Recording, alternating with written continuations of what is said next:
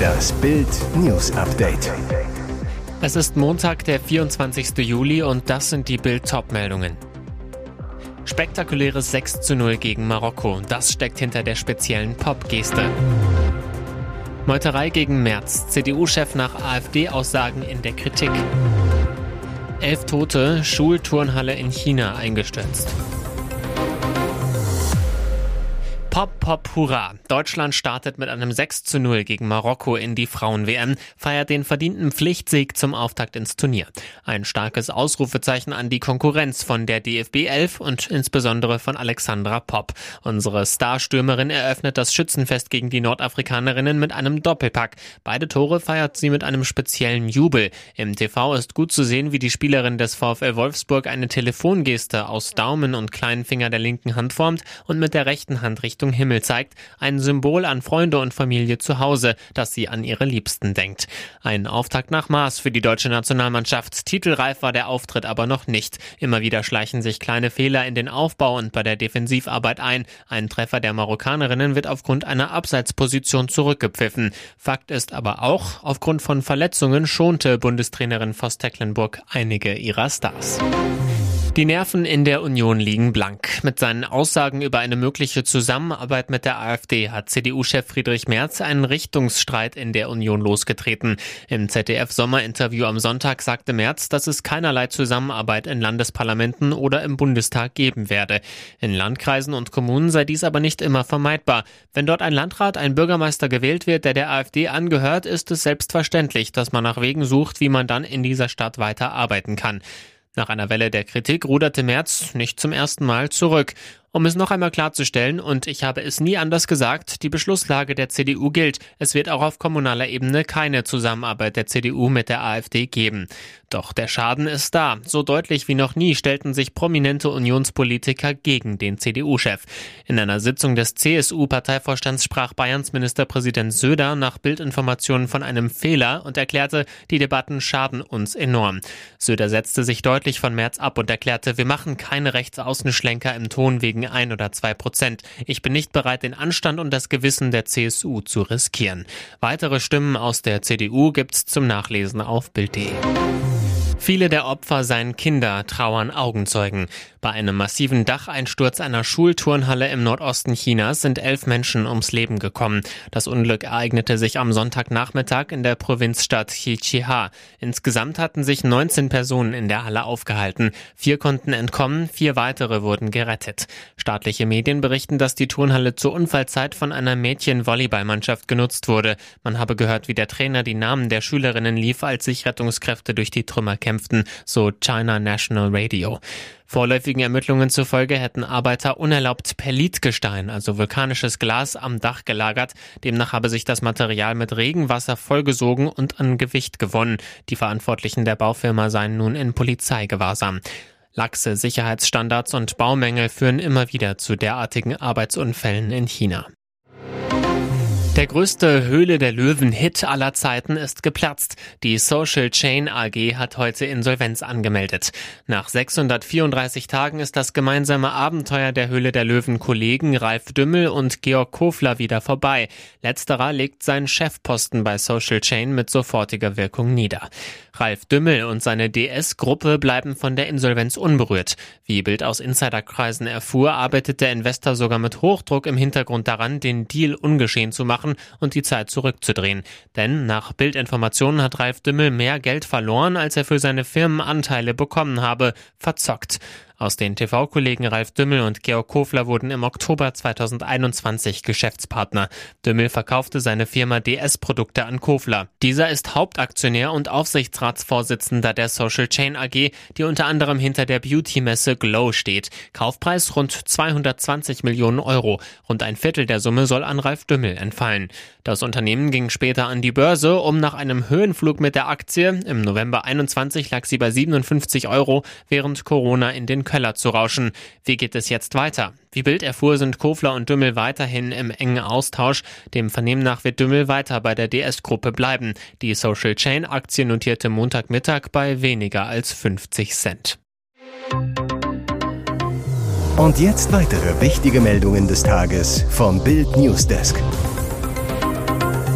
Ihre Mittel einfach, ihr Durchhaltevermögen unbezahlbar, die Gefahr, der sie sich aussetzen, gewaltig. Ungebändigt toben auf der griechischen Insel Rhodos die verheerenden Waldbrände weiter. Immer wieder flammen an verschiedenen Teilen, insbesondere im Südosten des Landes, neue Flammenherde auf. Die griechischen Feuerwehrleute sind im Dauereinsatz, doch kommen längst nicht hinterher. Wo ihre Hilfe nicht schnell genug hingelangt, kommt es auf private Retter an, Dorfbewohner, die über Nacht zu Brandbekämpfern werden. Einige bereits erfahren, einige sehr jung. Teilweise haben sie selbst schon Land an die Flammen verloren, wollen andere vor demselben Leid bewahren. Sie haben die Bildreporter mit an die vorderste Feuerfront genommen. Die Reise beginnt, wo die Straße aufhört, an einer Waldfläche unweit der 7500 Seelengemeinde Arkangelos. Die Sonne knallt mit 40 Grad vom Himmel, dichte Rauchspaden verdunkeln aber ihre Strahlen. Die Luft riecht gefährlich verbrannt, noch weit und breit keine Spur von der Berufsfeuerwehr. An einem Punkt, wo die asphaltierte Straße endet, haben sich rund 50 Männer mit ihren Pickups, Geländewagen und Quads versammelt. Wer eine große Ladefläche hat, karrt 1000 Liter Wassertanks mit. Die Situation scheint unkontrolliert, bis Philimonas in seiner Kampfbekleidung und seiner auffälligen roten Kappe seinen Freunden zuruft, wir haben keine Zeit, wartet nicht. Mehr zum Kampf gegen die Flammen gibt es auf Bild.de. Zwei Anhänger der Gruppierung Just Stop Oil wurden im Oktober vergangenen Jahres festgenommen, nachdem sie auf eine der wichtigsten Brücken Londons geklettert waren und so 41 Stunden lang den Verkehr lahmgelegt hatten. Die Briten schickten die Störer knallhart für mehrere Jahre in den Knast. Damit hatten sie wohl nicht gerechnet, denn jetzt ist das Gejammere ganz groß, vor allem bei Markus Decker aus Lugau in Sachsen. Für Markus ist es im Gefängnis nicht einfach, beklagt seine Freundin Holly Cullen Davis. Er ist bereits seit sieben Monaten von uns getrennt und wird nun vielleicht nie wieder nach Hause kommen. Nie wieder? Zwar wurde der Deutsche nur zu zwei Jahren und sieben Monaten Gefängnis verurteilt, ihm droht aber, ähnlich wie bei Boris Becker, eine Abschiebung in die Heimat. Jeden Tag fürchtet sie, dass der Brief des Innenministeriums eintrifft. Dann habe der 34-Jährige 20 Tage Zeit, gegen die Abschiebung Berufung einzulegen. Decker war am 17. Oktober gemeinsam mit einem Komplizen aus London auf die Queen Elizabeth II Brücke geklettert. Beide seilten sich in 60 Metern Höhe mit Hängematten von den Pfeilern ab. Ganze 41 Stunden musste die Polizei die Brücke absperren, über die sonst Hunderttausende Autofahrer die Themse überqueren. Ihr hört das Bild News Update mit weiteren Meldungen des Tages. Die konservative Volkspartei Partido Popular hat die Parlamentswahl in Spanien gewonnen. Ihr Spitzenkandidat Fejo beansprucht das Amt des Regierungschefs für sich. Allerdings reicht es auch mit den Rechtspopulisten nicht für eine Mehrheit. Damit wird die Regierungsbildung schwierig werden. Spanien steht eine lange Hängepartie bevor oder sogar eine Neuwahl. PP-Kandidat Alberto Núñez Fejo hat trotz fehlender Mehrheit den Sieg für sich beansprucht. Er wolle versuchen, eine Regierung zu bilden, sagte der 51-Jährige vor tausenden jubelnden Anhängern in der Nacht zum Montag in Madrid. Obwohl sich die PP um 47 Sitze auf 136 Sitze verbessern konnte, reicht es auch mit den 33 Vox-Sitzen nicht zur absoluten Mehrheit von 176 Sitzen.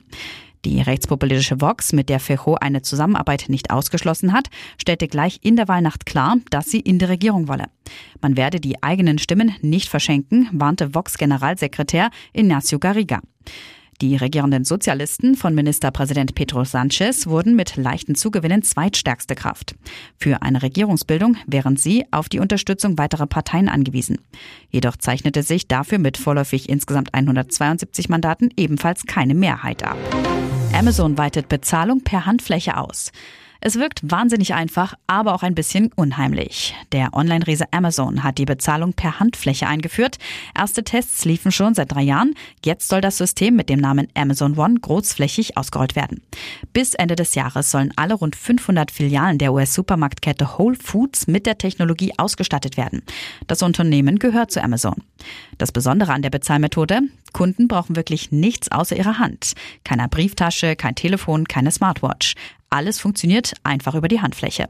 Wer sein Amazon-Konto mit dem Bezahldienst verknüpft hat, braucht nur die Hand auf ein spezielles Lesegerät zu legen und der Betrag wird vom Konto abgebucht. Klingt alles ganz entspannt, aber natürlich ist Voraussetzung, dass man Amazon so etwas Persönliches wie seine Hand anvertraut. Der Konzern verspricht, Amazon One wird unter keinen Umständen Daten über die Handfläche an Dritte weitergeben, auch nicht auf Anfrage von Behörden. Einzig bei rechtsgültigen Anordnungen werde man solchen Forderungen nachkommen. Für Deutschland ist bislang kein Marktstart der Science-Fiction-Bezahlmethode angekündigt. Hier ist das Bild News Update. Und das ist heute auch noch hörenswert. Dumpfes Säbelrasseln oder echte Russenbedrohung für unser Nachbarland? Das polnische Militär macht sich Sorgen. Denn nach dem Putschversuch der Wagner-Söldner in Russland sollten die Kämpfer das Land verlassen. Ihr Ziel? Kreml-Kumpelstaat Belarus. Dort sollen die Wagner-Kämpfer von Söldnerboss Jewgeni Prigoschin die belarussische Armee ausbilden. Jetzt tönt Belarus-Diktator und Putin-Verbündeter Alexander Lukaschenko bei einem Besuch in St. Petersburg, die Söldner hätten einen Ausflug nach Warschau und nach Tschechow machen wollen. Er fügte hinzu, die Wagner-Leute haben angefangen, uns anzustrengen und droht so dem Nachbarland und NATO-Mitglied Polen mit einem Überfall durch die Wagner-Truppen. Zwar versicherte Lukaschenko, dass die Söldner weiter in zentralen Gebieten von Belarus stationiert bleiben, doch Polen nimmt die Wagner-Bedrohung ernst. Sofort nach Ankündigung der Wagner-Verlegung vergangene Woche schickte Polen 1000 Soldaten und 200 Militärfahrzeuge an die Ostgrenze zu Belarus. Das Ziel, mögliche Destabilisierungsversuche aus Russlands Vasallenstaat Belarus abzuwehren.